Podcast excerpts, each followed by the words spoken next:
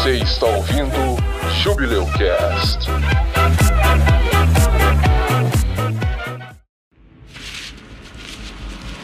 Diário de Rorschach, 12 de outubro, 1985.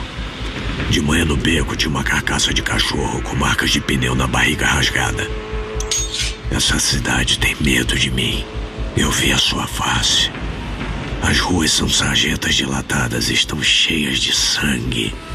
E quando os bueiros finalmente transbordarem, todos os vermes vão se afogar. A imundície de tanto sexo e matança vai espumar até a cintura.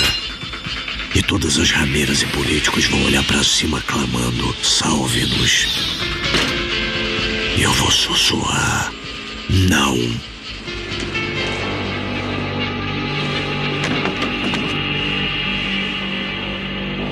Esta noite, um comediante morreu em Nova York. Alguém sabe o porquê.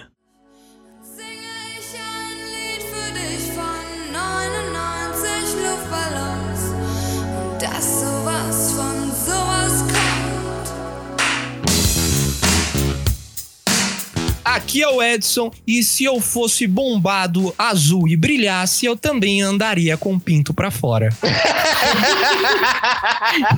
Aqui é o Josias e Diário do Rorschach, 7 de janeiro de 2020. Eu sou o palhacinho. Meu nome é Jaime e se o Geralt fosse o Ozymandias, ele não escolheria o Lesser Evil. Ah, Ficou bom, ficou bom, ficou bom. ficou bom, ficou bom.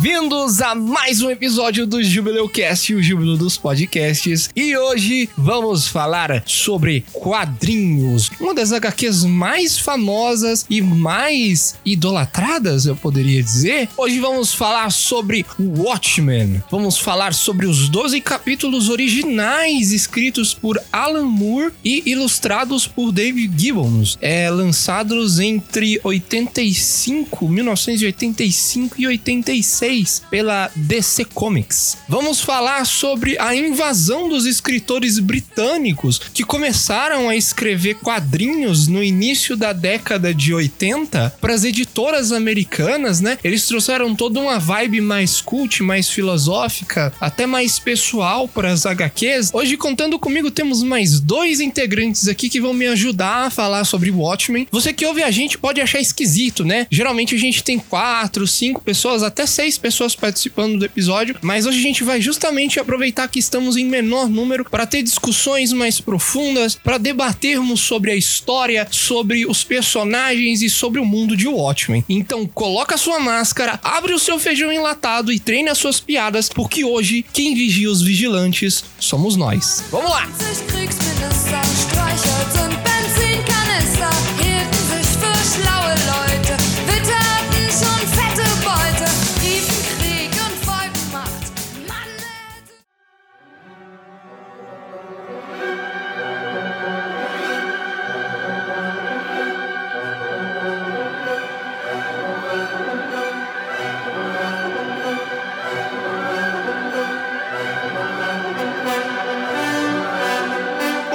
começando, vamos começar aqui falando sobre o autor e, o ilustrador. Vamos falar mais sobre o autor, que o cara que fez ah, o roteiro, o Dave Gibbons, ele tem certa participação na autoria de Watchmen, né, porque ele fez a, o visual da obra, né? o- todo aquele negócio do smile é dele, aparência dos personagens, tudo é dele, que ele trabalhou junto com o Alan Moore. Mas a gente vai falar mais do Alan Moore porque, primeiro, porque foi o que mais deu treta, né? E segundo, que ele tá envolvido em outros projetos que são tão impactantes quanto o Watchmen, como é o caso de V de Vingança. V de Vingança, Monstro do Pântano. O Constantine, né, foi criado pelo Alan Moore. Ah, foi, cara? Não foi, não? Não Foi. sei, deixa eu ver. Não lembro. E agora? É, deixa eu ver. Primeira aparição. Ah, não, ele foi criado no Monstro do Pântano no volume 2. Era do Alan Moore, Pelo Alan. Moore. Olha aí, ó. É, ele apareceu no, no Monstro do Pântano número 37. Ele fez também o do Inferno lá, que era uma história do Sherlock Holmes. Esse eu não conheço. Tem um filme, inclusive, mas mudou muita coisa. Todos os filmes do Alan Moore mudaram muita coisa, né? Tirando o Watchmen, mudou muita coisa, não. O Alan Moore, o cara, ele sempre foi um cara que ele teve algumas obras meio diferentes, né? Até pro ambiente onde ele tava, né? Ele nasceu em Northampton, no Reino Unido. Ele nasceu em 1953, 18 de novembro de 1953. E ele escreveu o Watchmen pra DC, que tinha acabado de adquirir a Charlton Comics. Essa época de 1985, 1984, isso foi um período que eles chamaram de é, invasão dos autores britânicos, porque começou a vir um monte de gente, né? Escritores do Reino Unido trabalhar com editoras da América. Autores como Garth Ennis, Grant Morrison, Pat Mills, Neil Gaiman, Mark Miller e o próprio Dave Gibbons e Alan Moore, eles já eram autores já meio famosinhos lá no, no Reino Unido e eles vieram trabalhar para DC. A DC no tempo tinha acabado de adquirir a Charlton Comics, que era, era o lar de uns heróis meio alternativos, né? Capitão Átomo, Besouro Azul, né? Questão. Questão era um, um detetive que não tinha rosto, era, era uma pegada meio diferente, né? Dos quadrinhos mais coloridos da DC e Marvel. Uma leitura mais indie, como a gente diria no- nos tempos atuais, e voltadas mais para a questão também, não adu adultilização, mas sendo que, tipo, dá uma maturidade, um ar mais verossímil ao- aos heróis que eram todos praticamente onipotentes e tal. Eu acho que eles pegavam essa mais uma pegada mais, tipo, pé no chão. Mas nessa época já tava tendo esses quadrinhos mais pé no chão, assim. Não foi o Watchmen que criou isso. Não, não, eu sei, mas eu falo assim, de pelo menos nos aspectos deles, porque como eles já existiam, os outros quadrinhos, eles já começaram dizendo que os personagens eram praticamente destrutíveis, deuses, entre nós, etc e tal. Eles não, eles já começaram já, sem desconsiderando aquela parte de deuses, já entrando nessa onda junto com o pessoal de quadrinistas com personagens mais pé no chão, fazendo um- uma introdução, um início, eu acho que bem melhor do que chegou a ser para os outros personagens já consagrados. Isso aí, o que aconteceu foi o seguinte: na época, como eu disse, a DC tinha adquirido, em 1983, a DC adquiriu a Charlton Comics. E nessa época aí, o, o Alan Moore tava escrevendo O Monstro do Pântano. Ele foi um dos primeiros quadrinhos, né, que começou a ter esse âmbito, né, esse, esse tom mais adulto, um tom mais sério e filosófico. E aí a DC tava lá, eles tinham esses caras aí, tinha o Alan Moore, um cara meio esquisitão, e ele tava escrevendo uma coisa até que tava fazendo sucesso, né? Hoje em dia, Monstro do Pântano é bem cult. Ele ganhou vários prêmios por Monstro do Pântano, né? Na época mesmo. É, Monstro do Pântano hoje, até hoje, é um assunto bem pesado, né, cara? Porque tem aquele negócio do.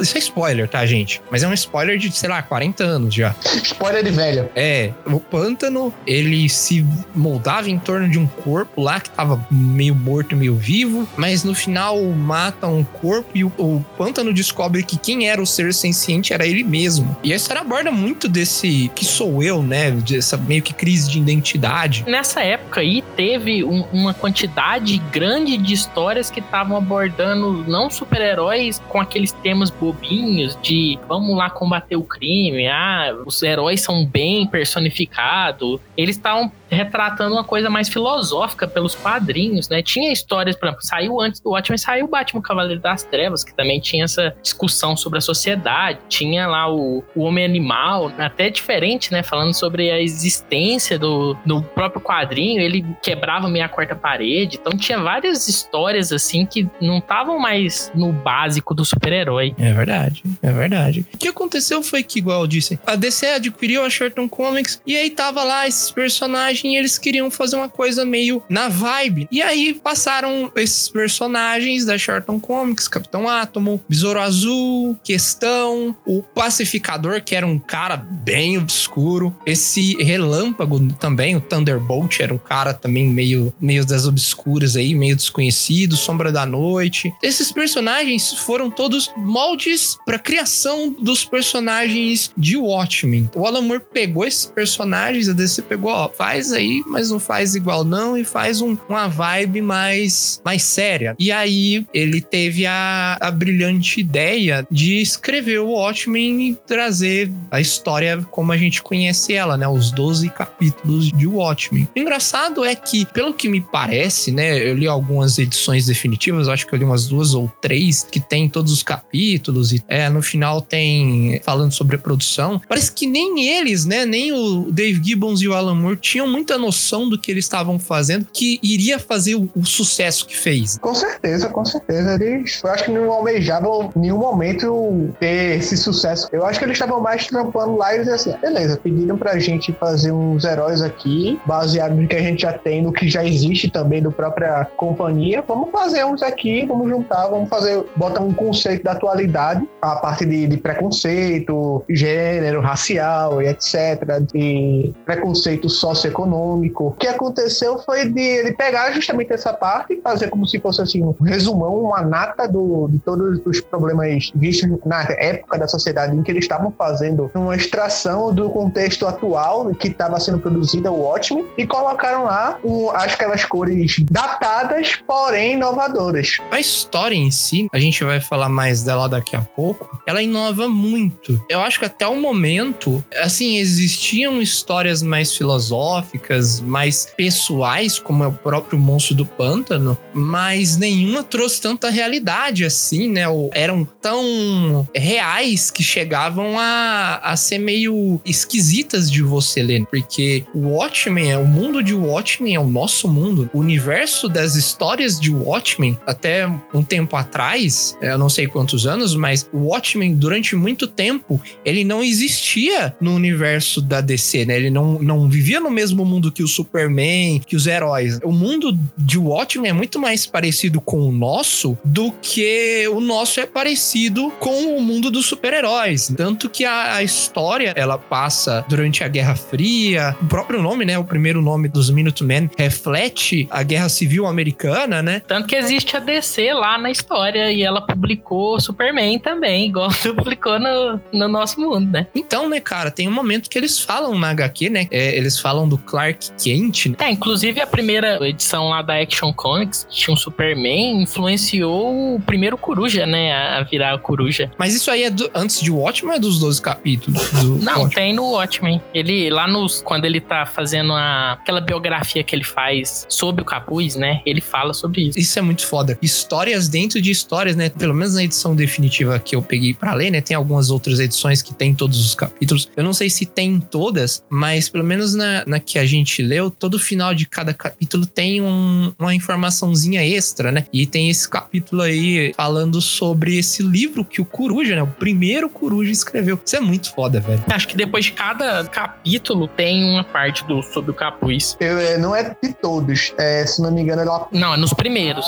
Sim, sim, eu acho que é o, até o quarto, é quinto capítulo, aí do primeiro até o quinto ele fala sobre as páginas do livro do, sobre o capuz. Interessante também que do- dentro do próprio decorrer da história, não spoilando nada, você acompanha a trama principal dos personagens principais, mas também existem várias outras subtramas se intercalando entre a história principal e como aquela história principal impacta ou não nessas outras sub-histórias. São bem, bem amarradas de uma forma que você, tipo, ah, já começou essa parte chata, não vou pular. Você não, não você se interessa. É, tem o Cargueiro Negro, né? Que ele participa da história. Ele tem animação no filme, quando eles fizeram o filme, mas não foi pro, pro corte que foi pros cinemas do filme do Zack Snyder. Mas o Black Freighter, o Cargueiro Negro nos quadrinhos, quadrinho dentro do quadrinho, ele tem um papel lá na história, né? De coadjuvante, mas a, a história do Cargueiro Negro, no decorrer das HQs, no decorrer dos 12 capítulos, no clímax da história, as duas histórias se amarram muito bem. E as duas fazem um paralelo muito foda, né, cara? É, vai ter spoiler nesse episódio, né? Já está tendo spoiler. A gente não vai se ater a esse negócio de não ter spoiler, até porque o Watchmen foi lançado já tem mais de 30 anos, foi lançado em 85, 86. Eu não era nem nascido quando lançou. Nem eu. Eu acho que nem o Jaime, velho. 86 não.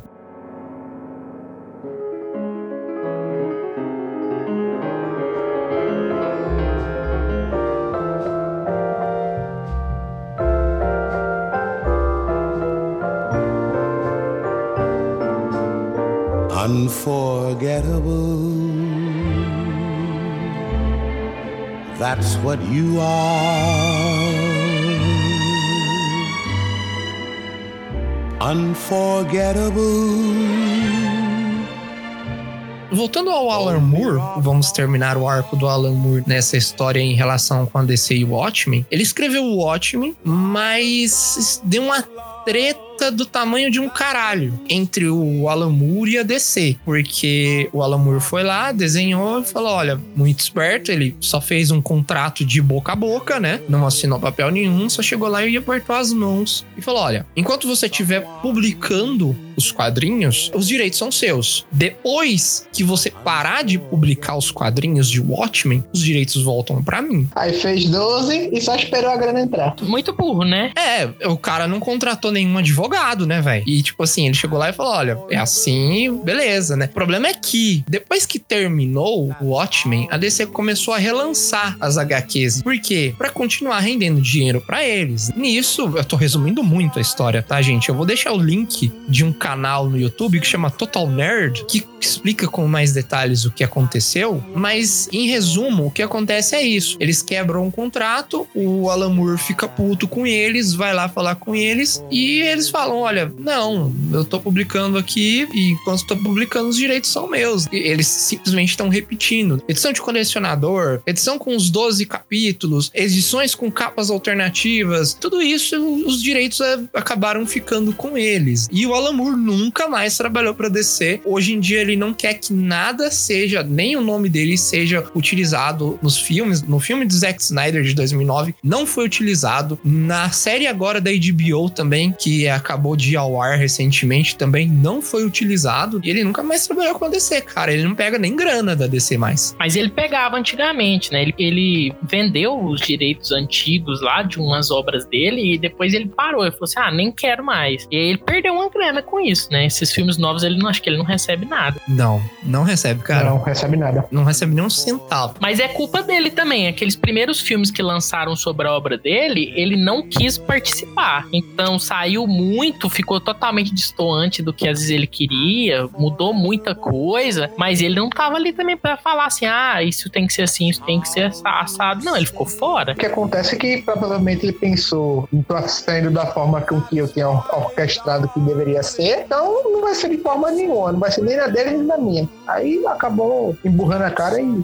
e fechando as portas, podendo estar lucrando pelo menos um pouco. Ele falava que o Watchmen, ele usou a mídia do quadrinho de uma forma que só podia ser feita no quadrinho. Então, num filme não daria certo, o Watchmen seria infilmável e tal. Ele não queria saber. Mas convenhamos, né, cara? Ele, ele foi bem burro, né, velho? Garotinho, Deu uma garoteada bruta. É estranho, a gente não conhece ele, né? Mas é uma perspectiva esquisita, né, cara? O cara fez a obra dele ali, ele não queria que fosse mexida, ele queria que ficasse daquele jeito. E não sei, para, ele se trancou na casa dele, não quero dinheiro, não quero nem pôr meu nome. Uns anos depois, em 2002, 2003, tem filmagens na internet de um filme que um, um diretor lá meio conceituado quis fazer, né, de Watchmen. Tem que inclusive era o aquele cara de Game of Thrones lá, o- aquele velho lá que gostava da Daenerys, como é que chama? Sortora. Ser Jorah? Mas eu não sei o nome dele, não. não. É, eu também não sei o nome do ator, não, mas é aquele cara. Ele iria fazer o Dan Drayberg, né? O Coruja. E aí tem uma gravação tosquíssima desse filme. E nesse filme que tava em produção, o Alan Moore, ele colocou o nome dele lá, né? Mas por duas razões. Porque era um diretor meio conceituado. E segundo,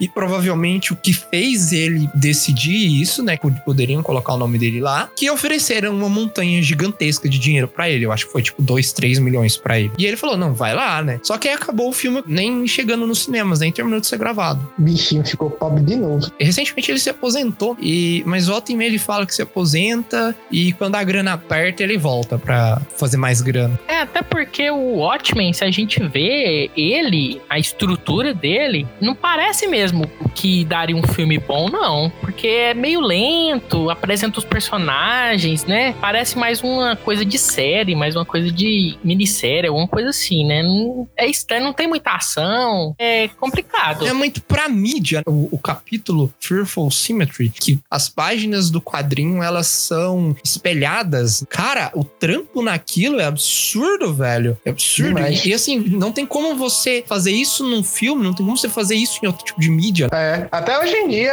o, o trabalho que fizeram no filme pra pegar as partes dos quadrinhos ficou extremamente bem feito, extremamente bem feito mesmo. Assim, o Watchmen é tão bem conceituado que teve, eu acho que foi nos anos 90, posso estar enganado, mas eu tenho certeza que foi que a revista Times soltou uma lista os 100 melhores livros de todos os tempos e o Watchmen tava lá, sendo cotado como livro, né? Então, para muita gente que considera o Watchmen como uma obra cult, como uma obra foda, né? Acaba sendo simplesmente um livro que o Alan Moore escreveu e por acaso tem imagem nele, né? Tem ilustração, né? É, o, o Alan Moore, ele é considerado o, o melhor, muitas vezes, escritor de quadrinhos de todos os tempos. Ele saiu já em listas, assim, de, ah, os melhores escritores britânicos. E ele tava no escritores britânicos, assim, nem como quadrinista, né? Como escritor. Maluco é brabo. É brabo, mas sabe fazer contrato.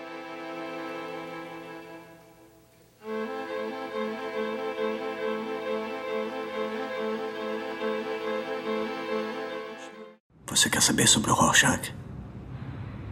Vou lhe contar sobre o Rorschach. Eu estava investigando um caso de sequestro.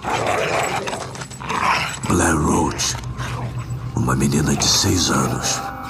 Eu era mais jovem. Pegava leve com os criminosos. Deixava eles vivos. Quebrei o braço de um cara para conseguir uma dica que me levou até a localização da menina.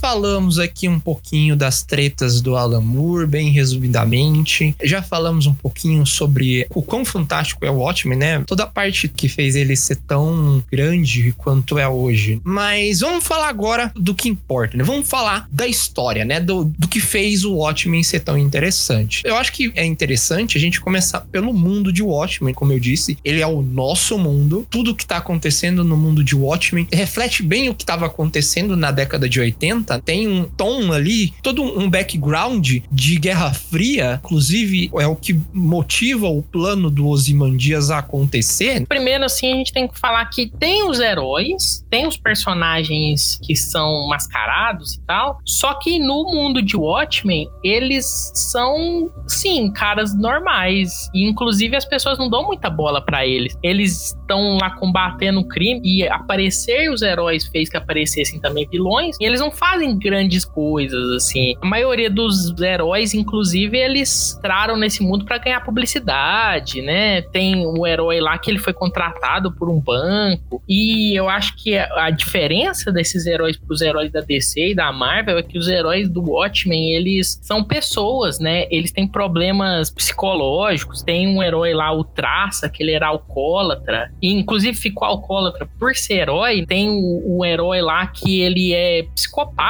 né? O, o comediante. O comediante é um psicopata. Então eles não são heróis como os heróis da DC. Que os heróis da DC, beleza. Ah, o Batman, ele. Ah, morreu a família do Batman. Ele fica toda hora lembrando que morreu a família do Batman. Mas quais são exatamente os problemas psicológicos que aconteceram com o Batman, né? O que, que ele fez a partir disso? Será que ele virou um alcoólatra? Será que ele começou a abusar de remédios? Na DC, por exemplo, no, no Batman, você entende que ele tem problemas psicológicos com isso, mas isso não reflete muito nos quadrinhos. Você não vê isso muito acontecer. No Watchmen você vê, você vê que eles são pessoas comuns. Aconteceu coisas com eles, eles ficaram marcados por causa disso. Isso reflete na personalidade deles. Eles são pessoas que resolveram combater o crime. E, tipo assim, não fazem tanta diferença na sociedade. Fazem um pouco, eles aparecem na mídia, mas não é como se eles estivessem acabando com o crime no mundo por eles existirem. Como o Jaime bem falou, eu gosto de comparar os personagens de Watchmen da DC.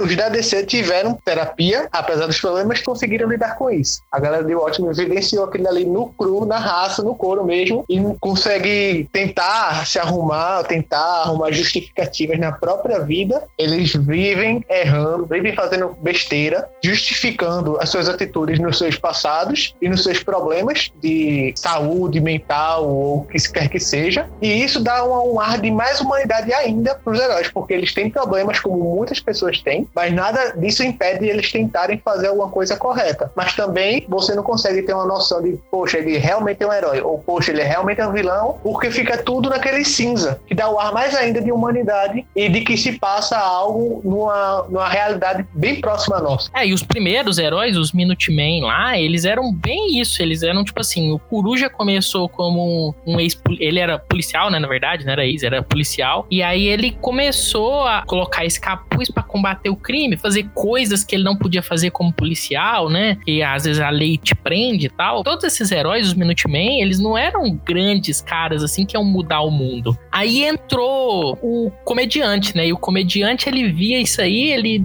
achava que ele estava fazendo meio bobo, meio, meio ridículo. Eles não estavam fazendo nada pra mudar o mundo. Era tudo uma grande piada pro comediante. Que só ele entendia a piada e o resto da galera ficava achando ele louco por causa disso. Ele viu o mundo como ele era, né? E ele fez a, a alcunha dele meio como uma sátira, né? Pegando também outro personagem importante, o Justiça Encapuzada, que foi com quem começou todo o aparato de super-heróis que começou a surgir do nada, dos vigilantes masca- mascarados, que foi aonde o primeiro Coruja se espelhou nele. Ele tinha tido o pontapé lá numa revista quadrinhos, mas sendo que tava naquela vibe, vou, não vou, vou, não vou. Aí apareceu a notícia do Justiça Encapuzada e ele tomou coragem e. O Justiça Encapuzada foi o primeiro. Nos 12 episódios não fala sobre porquê ou quem ele é, né? Na real, o Justiça Encapuzada, durante toda a história, insinua um monte de coisa sobre o que aconteceu com ele, né? Nu- Nunca dizem quem ele é ou por que ele começou. Ele é um dos personagens mais misteriosos que tem na, na história, mas foi ele que começou e ele que incitou todo o resto a começar isso. A série da HBO, ela tenta adaptar isso, mas não sei se ela faz um bom trabalho, não.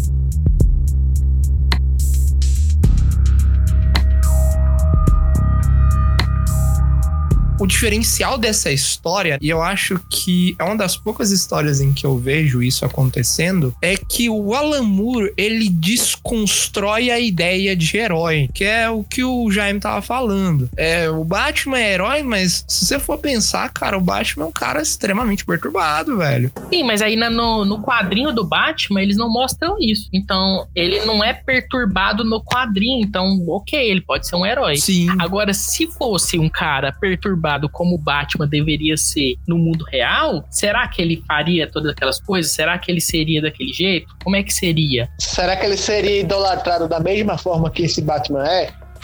Então, o Batman nos quadrinhos, ele não é exatamente idolatrado, mas ele é, ele é bem famoso. Esse assunto aí faz uma ponte muito boa pro Rorschach, porque o Rorschach, né, no caso, é o, o questão lá da Charlton Comics. Maluco do caralho. Ma- Ele é muito doido, cara. O maluco do nosso coração. Não, ele, ele é muito doido, cara. Ele é muito doido. Ele é o cara que segura uma placa dizendo que o mundo vai acabar. Sabe aqueles caras dos filmes que segura a placa assim? O mundo está acabando, Deus vai voltar. O final está próximo.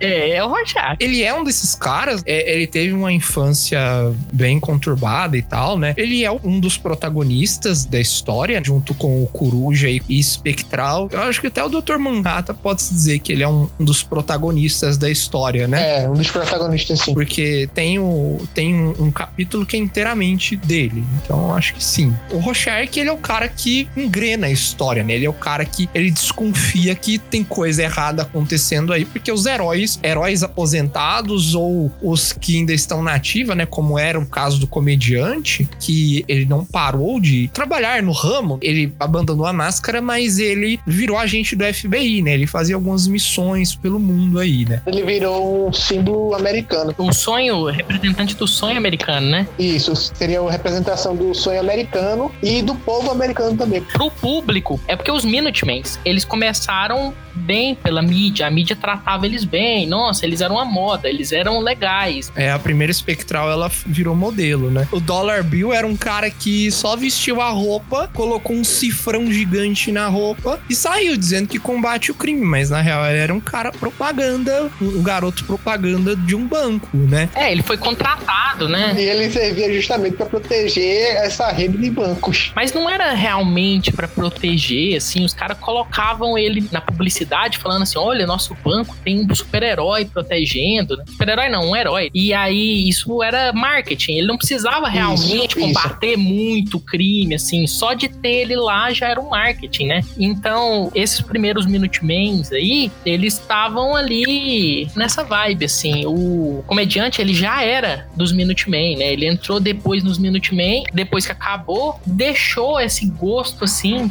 pelos mais jovens. Então, os mais jovens quiseram continuar a saga que eles tinham começado. Cada um é, acabou por um motivo, né? Muitos morreram, um outro foi internado num asilo de loucos. O Traça, ele ficou maluco, né? Ele acabou sendo maluco. Ele, ele era alcoólatra e acabou maluco. Mostra que os caras são nada além de humanos. Né? O Dollar Bill tava protegendo o banco, a capa dele ficou presa na porta giratória, tomou tiro e morreu, né? Mas a debandada mesmo começou com questões preconceituosas. Tinha a Silhouette, que era uma das integrantes lá, que tava tendo um relacionamento homoafetivo com a outra mulher que não era herói. E ela foi expulsa. Aí estourou isso daí, fizeram uma votação lá os Minutemen, que é um, um agente de propaganda, digamos assim, o agente no caso, fez o grupo votar para expulsar ela. E logo após que ela eh, foi expulsa, pouco tempo depois, ela foi morta. O comediante também, ele foi expulso porque ele tentou estuprar a primeira espectral, né? Eles foram perdendo a utilidade deles. Os vilões pararam de aparecer, né? Tinham muito mais heróis do que vilões. Como o próprio Coruja fala, sem os vilões, os heróis, eles eram era meio ridículo, né? Era policiais praticamente mascarados, porque, tipo, combatia assaltantes de banco, cartel de droga, locais de prostituição somente. E quando tinha os vilões também se fantasiando, era ok, né? Todo mundo, ah, beleza. Aí quando era só os heróis, começou a ficar ridículo. E aí eles começaram a parar. Quem sobrou foi o, o comediante, ficou porque ele era o mais jovem. O Manhattan, que tinha acabado de entrar, Não, o Manhattan já entrou com os Watchmen, mas quem que era o outro lado? Que era o comandante da Marinha? Capitão Metrópolis. Capitão Metrópolis, ele ficou. Capitão Metrópolis e o comediante. Eles começaram a juntar esses novos heróis que estavam aparecendo a partir da primeira espectral. Ligaram pro agente da primeira espectral, ela juntou uma reunião entre esses novos heróis e aí formou o Watchmen. Só que os heróis já, eles já não estavam bem vistos, não era mais. A moda já tinha passado. Depois de um tempo virou só uns caras esquisitos que corriam por aí em fantasia, saca? E inclusive é legal que terem existido esses heróis, as pessoas terem cansado deles, acabou afetando os quadrinhos no mundo deles, porque heróis pararam de vender, né? É, histórias em quadrinhos de heróis pararam de vender depois dos Minutemen. Porque as pessoas cansaram. aí começaram a vender justamente a parte dos piratas, que nem o Edson tinha comentado lá. Tem um quadrinho de, de piratas, o navio negro, alguma coisa assim. O que fazia sucesso acabou sendo essas tramas mais alternativas, né? Ainda tinha super-herói, ainda tinha, nunca, nunca parou de ter super-herói no mundo de Watchmen, assim, quadrinho que eu falo. O que acabou fazendo mais sucesso, né? E que todo mundo tava lendo, era o Cargueiro Negro, que era uma história muito pesada, muito gore, muito psicológica, até quase perturbadora, porque era isso era ver os caras chatos que já existiam, sei lá, já tinham 40 anos que os caras corriam pra cima e pra baixo, fantasiados. É, as histórias de pirata começaram a fazer mais sucesso. Mas é legal a gente falar que os próprios Watchmen, eles tentaram juntar essa equipe nova dos Watchmen, mas ela não existiu muito bem de verdade. Tentaram juntar, mas todos já entraram meio já debandaram, assim. O comediante, ele já tava ligado que esse negócio de super-herói não, não era o que o mundo precisava. Eles não faziam diferença no mundo. E ele tava trabalhando pro governo, fazendo coisas muito mais Relevantes, né? Que tinham mais impacto. pra ele, né? Eles faziam umas coisas meio loucas. E ele achava que esse negócio de super-herói não ia virar nada. Então, os Watchmen mesmo nem existiram de verdade. Por enquanto, a gente já falou bastante desses super-heróis, da equipe e tal, até do, do próprio Rorschach. Rorschach é um maluco do caralho. caralho. É, é bom demais. É, mais ou menos, né, cara? É meio louco. Não, o Rorschach é louco, do- louco mesmo. é, ele é muito doido, cara. É muito doido mesmo.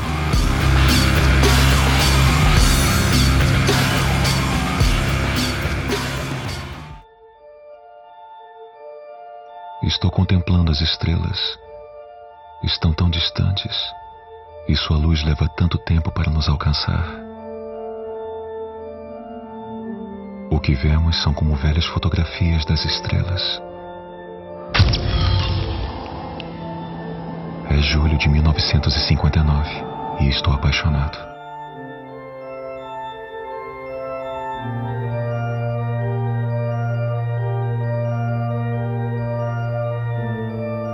Mas o único desses personagens aí, que tipo assim, a maioria aí, quase todos são humanos, né? Tem um cara que ele não era humano, né? Ele deixou de ser humano e ele subiu um degrau na escada da evolução, né? Ou até a escada inteira, porque ele sofreu um acidente, né? A clássica história de origem de super-herói e ganhou superpoderes, né? O, o Dr. Manhattan surgiu assim, o cara que é o único que realmente tem poderes em Watchmen. O problema é que quando ele voltou à vida, quando ele conseguiu voltar pro nosso plano de existência, ele não era mais a pessoa que ele era porque ele tinha uma percepção de tempo diferente. Ele via, ele conseguia ver o futuro. Como a percepção dele era muito diferente, ele viu o futuro, ele viu o passado, tudo acontecendo ao mesmo tempo, ele via os átomos, ele via tudo como era ele era, ele não tinha como ser uma pessoa comum.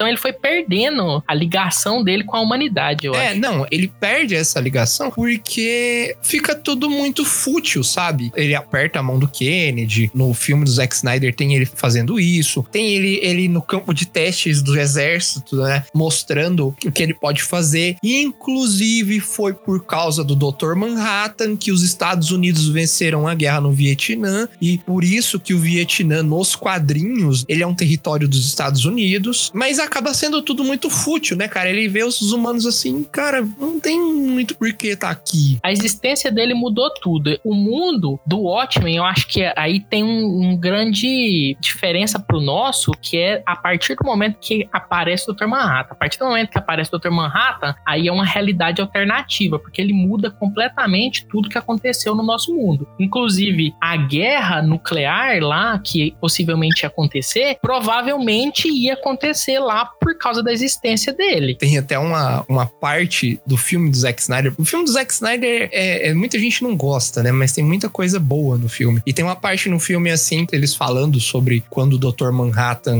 é, ele é anunciado pela mídia. O cara falando assim, o, o Superman existe e ele é americano. E isso é uma bagaça que, em plena Guerra Fria, deixa todo mundo com os nervos à flor da pele, né? A Rússia, todos os países que eram meio ali contra o- os Estados Unidos. Essa frase, inclusive, ela é colocada nessas 12 edições definitivas que a gente leu, pela uma daquelas anotações de final de capítulo, pelo doutor, que era chefe dele, do Jonathan, quando ele tava antes do acidente. E ele bota lá umas anotações como ele tava fazendo, que a galera tava, a mídia tava muito em cima dele, querendo uma, uma declaração dele. Aí ele, pelo menos, ele lembra que ele falou que Deus existe e ele é americano. Aí a mídia modificou justamente pra Superman existe e ele é americano. É até interessante. E é interessante porque, o, é igual o Jaime falou, né? A partir de quando o Dr. Manhattan começa a existir, vira uma realidade alternativa. Mas, ah, mas é porque o Dr. Manhattan ele é um super-herói? Não.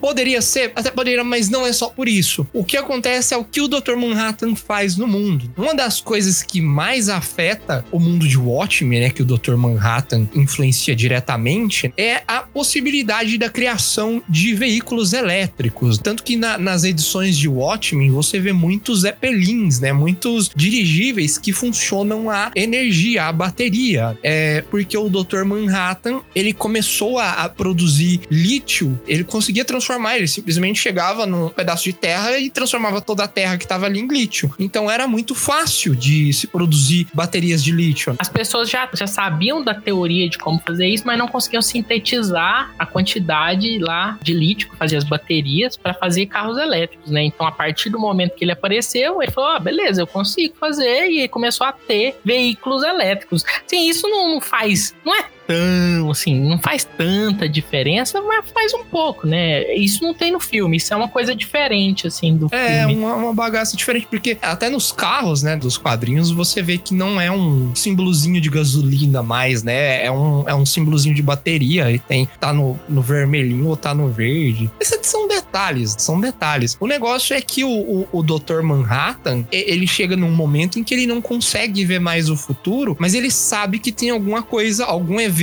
iminente que vai afetar o mundo no futuro e que ele não pode ver o que é. Ele sabe o que pode acontecer a determinado tempo, mas tem um momento que ele diz que o futuro para ele tá com, com as vagas memórias fixas. Ele não consegue enxergar muito bem. É, tá tipo nebuloso, né? Ele fazendo alguma coisa, algo acontecendo, mas ele não consegue dizer com exatidão o que é. Quando ele fala sobre um- alguns outros eventos, por exemplo, daqui a, sei lá, uma meia hora, daqui a umas 40 minutos, daqui a uns 10 segundos, ele consegue dizer com precisão o que vai acontecer e aquilo se cumpre. Mas ele consegue fazer isso pro tempo todo, menos pra um período ali que fica nebuloso. Isso. Isso, isso. Isso é esquisito. Eu não sei onde eu vi isso, mas tem, tem um momento em que ele fala, né, que, ah, até a noite, até meia-noite do, do dia lá, eu esqueci o dia que é, né, eu só consigo ver um futuro nebuloso, incerto, eu não consigo ver além. É quando ele tá com a segunda espectral lá em Marte. Ele fala conversando com ela. A Sally Júpiter é o nome da primeira espectral. Não, é porque a segunda ela tem um nome, ela tem um nome ucraniano, se não me engano. Aí ele Não, elas duas chamam Júpiter. O sobrenome delas é Júpiter. É, é Lori e Sally. É um nome polonês, né? Acho que é. É um nome. É ucraniano, parece. É um nome lá que ele é um nome judeu. E aí, ela- em, pra não falar que elas eram judias, na época lá do Watchmen, elas trocaram esse nome lá, que é um nome cheio de consoante, muito louco lá,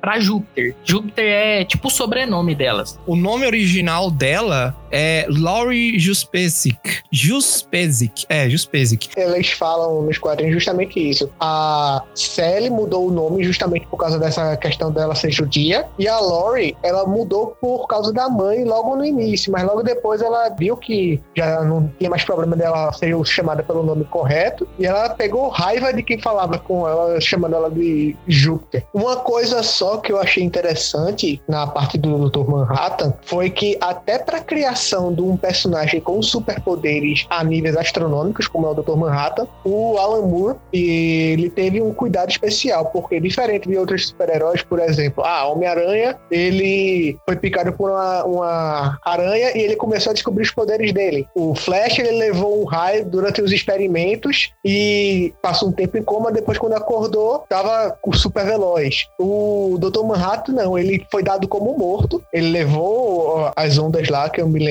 quais eram os nomes, foi dado como morto, Tachyons. isso, os táquions, as ondas de táquions, desintegrou e só meses depois foi que começou a ter umas aparições no laboratório. Primeiro aparecia um sistema nervoso, depois desaparecia. Aí aparecia um, um esqueleto com algumas partes de músculo, depois desaparecia de novo. Só eu acho que uns dois meses, ou três, se eu não me engano, foi que ele conseguiu se materializar e ficar. Foi quando ele apareceu lá no meio da galera. Eu achei isso aí muito, muito interessante. É, é da hora, né, cara? Esse negócio porque é diferente, né, velho? O Dr. Manhattan, eu até quero perguntar pra vocês. Porque assim, você tem um personagem que ele pode fazer tudo. Ele não é onipresente, mas ele é onisciente e onipotente, basicamente. Ele é mais uma ferramenta narrativa do que um personagem? Ou vocês acham que o Alan Moore ele se esforça pra tornar o Dr. Manhattan um personagem? Porque assim, apesar dele ser um personagem, ele é uma ferramenta narrativa até certo ponto, né? Só que uma parte pode começar a suprimir a outra em, em determinadas determinados momentos da história, né? Assim, sem o Dr. Manhattan,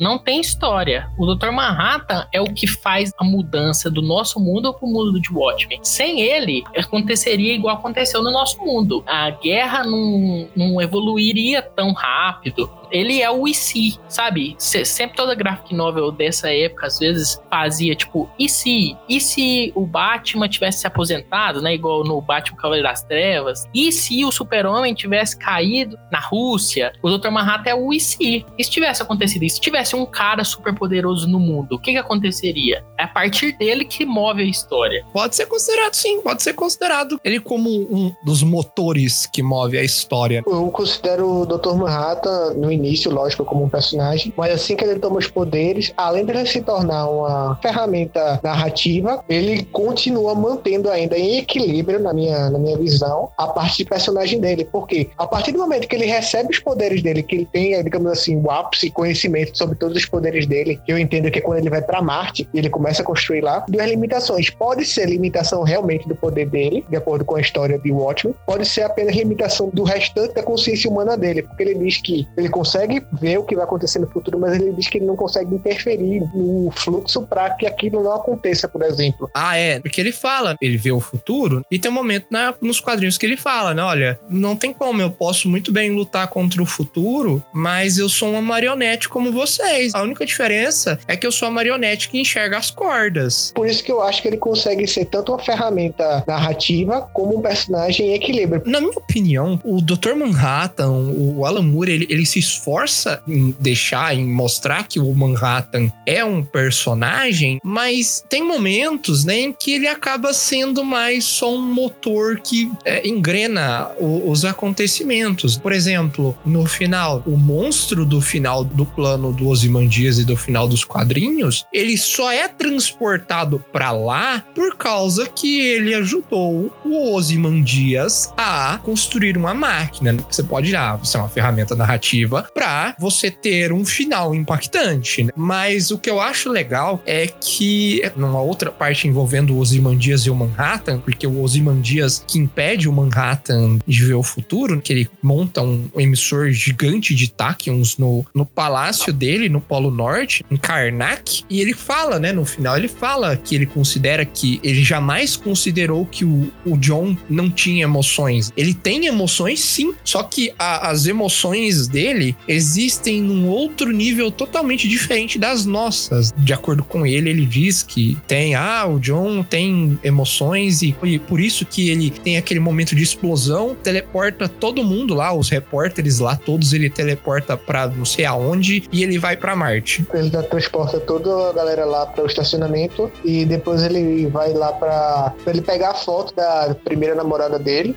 Antes de que ele conheceu lá no, laboratório onde vi o acidente com ele. E ele, depois ele leva lá a foto lá para Marte.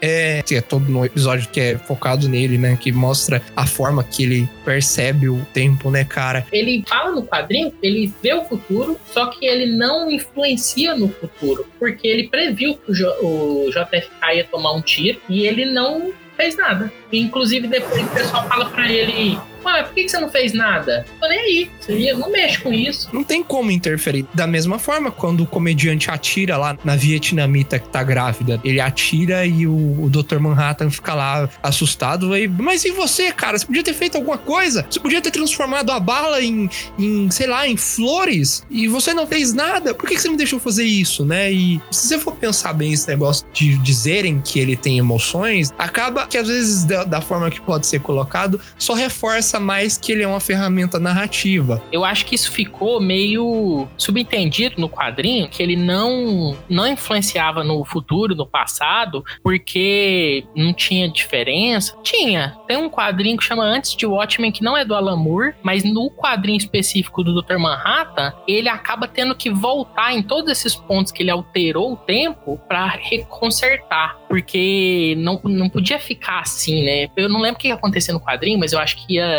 dar um problema por ele ter alterado todos esses momentos no passado. Ele não pode mexer no tempo. Apesar dele ver o tempo, ele não pode mexer no tempo. Nesse quadrinho ele viaja no tempo, mano. Ele viaja no tempo. Ele volta nos momentos em que ele modificou o passado para consertar as coisas que ele modificou. Mas isso é muito doido, ele não faz isso, não. É, porque no quadrinho não faz sentido ele não fazer isso. Assim, não faz muito. Ele poderia, se ele viu que vai acontecer uma coisa, por que, que ele não age? Não, mentira, mentira. Tem um momento sim que ele mostra que ele pode fazer alguma coisa assim. Quando ele tá chegando em Karnak, antes dele destruir a máquina do Ozymandias, ele fala lá, o meu eu do futuro falou pra você tomar cuidado, Laurie, não sei o que, né? O quê? Meu eu de um minuto e meio. Aí passa lá ele entrando em Karnak e aí ele vai lá e fala pra Laurie, como se ele pudesse influenciar no passado, né? Mas é um detalhezinho que, tipo assim, eu acho que pode ser considerado viagem no tempo, né? Não é que ele volta pro passado, mas ele, ele vê o tempo não como uma linha, ele vê o tempo inteiro. Então ele pode modificar as coisas, porque o eu do passado dele também tá com a mesma consciência do eu do futuro. É muito doido, né? Pelo que eu entendi de uma explicação que eu tava vendo na internet para esse poder do Manhattan, até porque é complicado pra gente entender, principalmente no arco dele, porque ele fica uma hora ele volta do, do passado, uma hora ele tá no presente, uma hora ele tá falando sobre o que vai acontecer, alguns segundos no futuro, ele depois volta pro passado, é bem confuso. Mas o que fala é que ele consegue estar fora do espaço onde o tempo corre e ele enxergar toda a linha temporal. Aí por isso que ele fala, meu eu do futuro de tanto tempo vai acontecer isso aqui. O meu eu do passado em tal dia e tal hora, tá fazendo isso aqui. Aí eu acho que é justamente essa parte, digamos assim, do, da onisciência dele, que foi justamente o, o fez com que ele morresse, entre várias aspas, para poder não conseguir ver a conclusão do plano. E é por isso que ele não consegue ter a visualização perfeita do que é que acontece no futuro, quando ele tá lá em Marte ainda, antes de chegar em Karnak. É assim, a única coisa que ele fala nos quadrinhos é que a consciência dele existe num plano acima, que dá a entender que a consciência dele é, existe fora do tempo, né? Mas isso é muito. É muita cabeça, muita coisa de cabeça. É, mu- muita cabeça.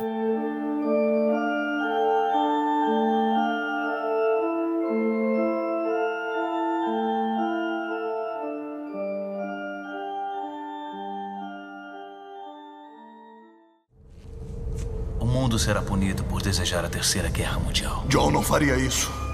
Na verdade, ninguém fora dessa sala precisa saber. O projeto de energia em que eu trabalhava se concretizou. Durante todos esses anos, John me ajudou a duplicar os seus poderes, sem saber como seriam usados. Entenda. O comediante estava certo. A natureza selvagem do ser humano vai inevitavelmente levar à aniquilação global. Então, para salvar nosso planeta, eu tive que fingir. Pregando a maior peça da história da humanidade. Matando milhões. Para salvar bilhões. Um crime necessário. Não vamos deixar você fazer isso. Fazer isso, Rorschach? Não sou um vilão de quadrinhos. Acha que eu explicaria o meu golpe de mestre se houvesse a menor possibilidade de vocês impedirem o seu desfecho? Eu o pus em prática meia hora atrás.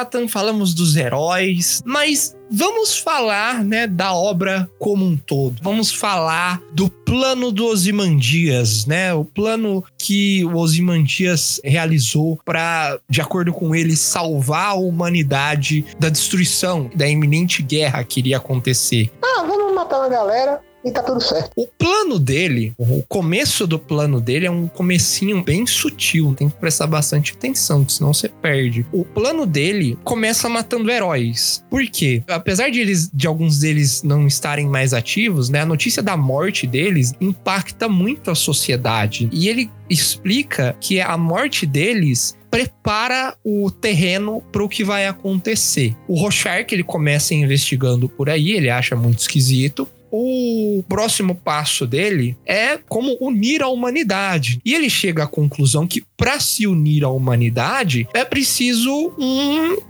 inimigo maior, né? Um inimigo que é O ini- inimigo em comum. é um inimigo em comum. E como que ele realiza isso? Ele começa desenvolvendo um monstro que é modificado geneticamente. Ele pega o DNA de um homem. Ele tem poderes psíquicos. Poderes psíquicos não. Sensitivos. Ele é sensitivo e ele altera o DNA desse homem para ampliar essas habilidades inatas dele. E da mesma forma que ele altera o DNA, ele torna esse cara aí em um monstro, né? Em um monstro gigante. E o que, que ele quer com isso? Ele vai pegar esse monstro gigante, vai teletransportar ele com a tecnologia que ele desenvolveu junto com o Manhattan para o centro de Nova York. Ele vai cair lá no centro de Nova York, vai dar um pico de poder psíquico, vai matar todo mundo e morrer. E aí o mundo vai achar que tá sendo atacado por aliens. E tudo isso num momento muito muito específico também, que a, as tropas russas estão perigosamente perto do território americano, né? O território americano do Vietnã. Quer chegar num ponto aqui agora. O Ozymandias, ele criou todo aquele plano e ele pôs câncer num monte de gente perto do Dr. Manhattan. Ele, ele infectou várias pessoas em,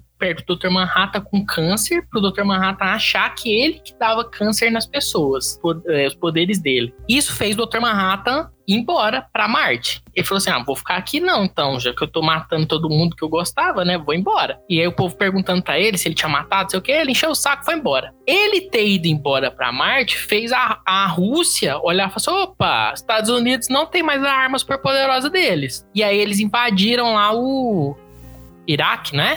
Vietnã. Não, é porque é dito em alguns pontos da- dos quadrinhos que a Rússia tá perigosamente perto das fronteiras de território americano. Então aí eles invadem esse país que é perto. É o Iraque? Vixe, não Eles sei, invadem o não lembro. Vietnã e depois do Vietnã eles eles vão pra Palestina. Vão Não, não, eles não invadem o Vietnã, não. Não, eles chegam, eles invadem um país próximo. É, Aí, eles só fizeram isso porque o Dr. Manhattan saiu da Terra. Eles não iam atacar os Estados Unidos enquanto o Dr. Manhattan estivesse lá. Esse plano dos Imandias é muito doido, porque ele fez a guerra acontecer. Eu imagino que ele estava pensando que a guerra ia acontecer de qualquer jeito, porque uma hora ou outra o Dr. Manhattan ia vazar. Mas ele acelerou. Eu acho que o Ozymandias ele fez justamente o Dr. Manhattan vazar, porque se aparecesse um, sei lá, um monstro alien apenas em Nova York e os Estados Unidos estivessem ok com o mundo, ia ser um, entre aspas, inimigo só dos Estados Unidos. Logicamente, poderia atacar outros países também. Mas por eles estarem nesse risco de guerra iminente, todo mundo tá prestando atenção neles, aí quando teve o foco do monstro lá que aconteceu, que matou Nova York, aí fez com que os Estados Unidos abaixasse a bolinha e pegasse amizade com todo mundo para combater, o, digamos assim, a ameaça alien. Aí ele fez com que o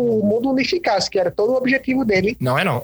Eu Não. acho que não também. Não. Porque, tipo assim, ser uma ameaça alien é uma ameaça do mundo inteiro. Exatamente. Por isso que não, não importa onde caiu o monstro. Porque caiu o monstro lá nos Estados Unidos, beleza. É uma ameaça pro mundo inteiro, porque são alienígenas. Então eles vão vir aqui e destruir o mundo. Isso, na cabeça do Ozymandias, é porque não fica claro se vai acontecer mesmo. Não fica claro se realmente ia ter uma guerra nuclear. Mas ele fazer o Dr. Manhattan sair da Terra acelerou o processo de ter essa guerra. Porque se os Estados Unidos têm uma arma é impossível de destruir igual o Dr. Manhattan, aí a Rússia ficava mais de boa para atacar os Estados Unidos. É, realmente, analisando por esse lado, é isso mesmo. E além do mais, do Dr. Manhattan estar fora da Terra, faz com que os Estados Unidos ficasse mais vulnerável ainda a uma ameaça extraterrestre. Porque se o Dr. Manhattan estivesse lá, ele poderia muito bem dar cabo dela, sem necessidade de alardar o mundo inteiro. É, se tivesse Dr. Manhattan, tanto faz, né? Na real, o Dr. Manhattan ele diz algo relacionado a isso. Tem um mo- momento da história que ele fala: olha, assim, eu poderia muito bem ajudar na guerra, né? Mas se a Rússia lançasse todos os mísseis que ela tem em direção aos Estados Unidos, nem eu poderia parar tudo. Eu lembro que ele fala cerca de tipo, eu conseguiria parar 60% dos mísseis, algo do tipo, mais da metade, mas em compensação, os 40 que viessem ia ser suficiente para dizimar a humanidade na Terra ou no país, algo do tipo. Aí ele fala também que antes de lançar os mísseis e ele fosse usado como se fosse para o ataque, também não iria ter, digamos assim, pedra sobre pedra. O que justificava a existência dele ser como se fosse tipo um equilíbrio da balança. Eu não te ataco porque senão eu morro, e tu não me ataca porque senão tu morre. Aí ficava naquele era sem beira. Sim, ninguém iria atacar enquanto o Dr. Manhattan estivesse na Terra. Beleza que ele não conseguisse parar todos, mas ele sozinho destruiu o mundo se ele quisesse. Então ninguém ia atacar o planeta com o Dr. Manhattan. Outra coisa que acontece e que fica bem subjetivo é que quando o Dr. Manhattan leva a Laurie lá pra Marte e ela convence o Dr. Manhattan a voltar, ninguém sabe que ele voltou. Pra todo mundo, inclusive inclusive para os russos, inclusive para os americanos, o Dr. Manhattan tava lá o tempo todo. Então ele não tinha como ter nada a ver com isso. Então aí que tá, Ozymandias, ele fez duas coisas. Ele acelerou a guerra, uma coisa que é subjetiva, e eu só percebi com o Jaime falando aqui agora, e ele trouxe o inimigo em comum para todo mundo, porque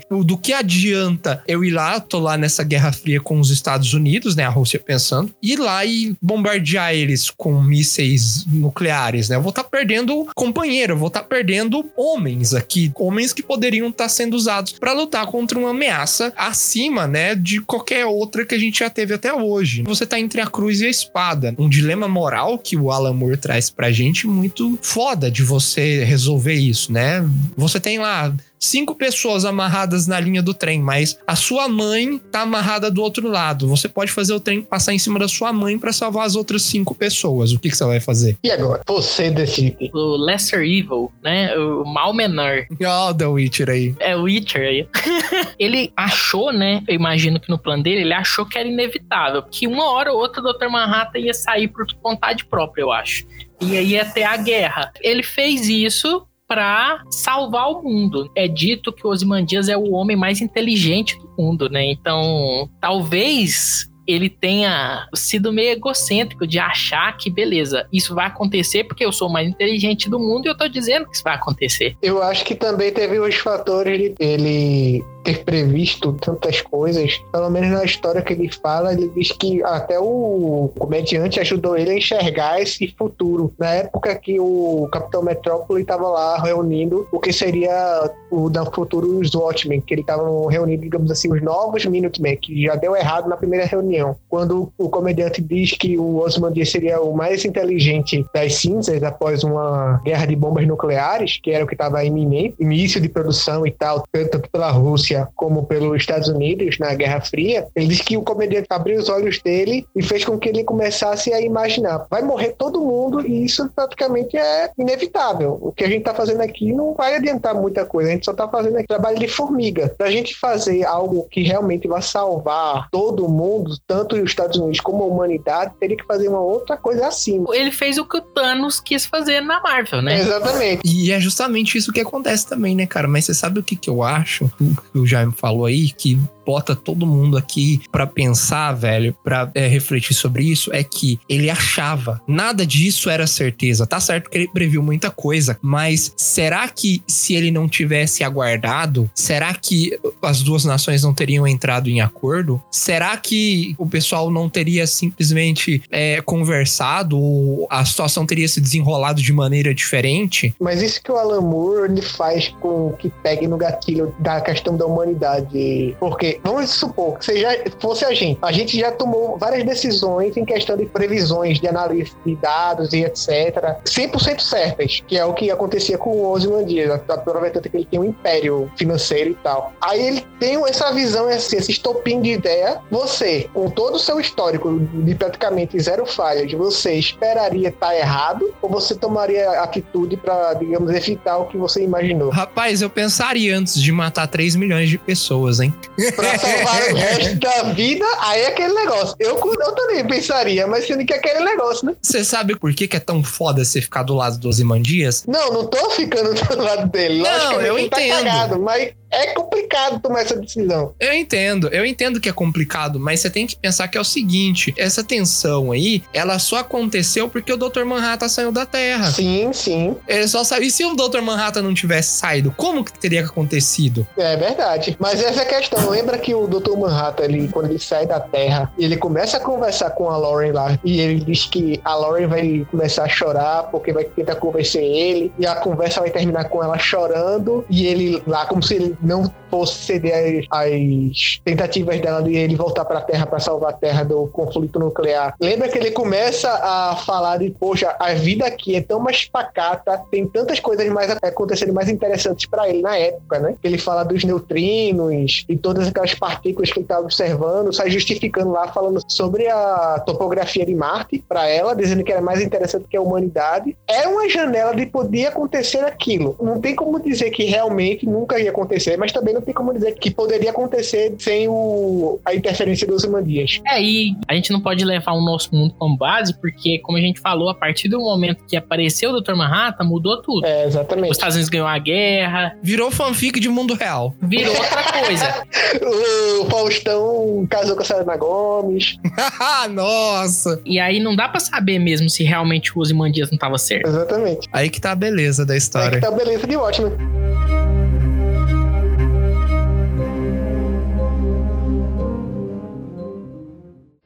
Porra, adoro trabalhar em solo americano, Dan. Já não me diverti assim desde Woodward e Bernstein. Até quando vamos conseguir manter o controle? O governo está tentando fazer passar uma nova lei para acabar com os mascarados.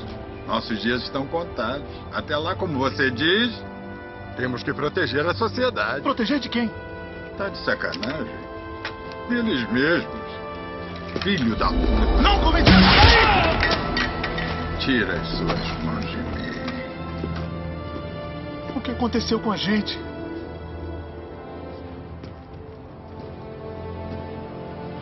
O que aconteceu com o sonho americano? O que aconteceu com o sonho americano virou realidade. Tá olhando pra ele.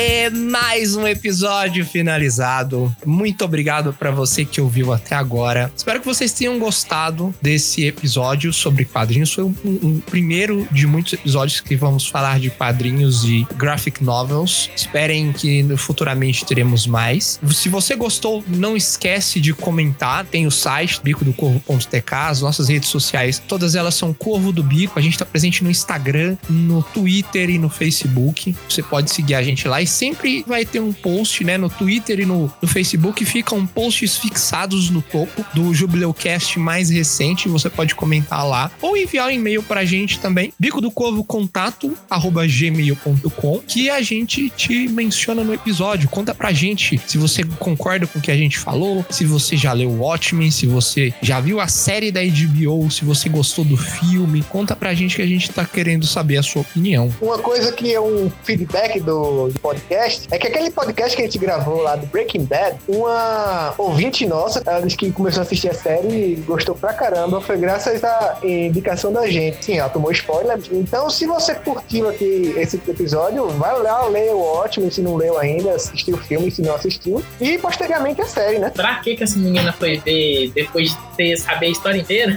Ah, eu acho que ela queria ver animado as coisas que a gente falou, né, pô? Tem gente que gosta, né? Tem gente que gosta de saber os spoilers antes de ver, né? Tem Tem gente que gosta. Tem gente que gosta. Tem muita coisa. A gente falou sobre bastante coisa aqui de Watchmen, mas tem muitos outros detalhes, muitas outras coisas que você pode aproveitar nos quadrinhos. A gente não falou de antes de Watchmen, você pode ler e pode gostar. Tem uma série que tá lançando recentemente nos quadrinhos, que é a Doomsday Clock, que é os universos de Watchmen e da DC colidindo. Tem a série da HBO, como eu disse. Tem muito material aí pra você assistir. Você pode usar o nosso podcast de base para você conseguir aproveitar essas outras, essas outras obras. Então é isso. Não se esqueça de dar um gostei aí onde você estiver. E um beijo e um abraço. É nóis. Tchau.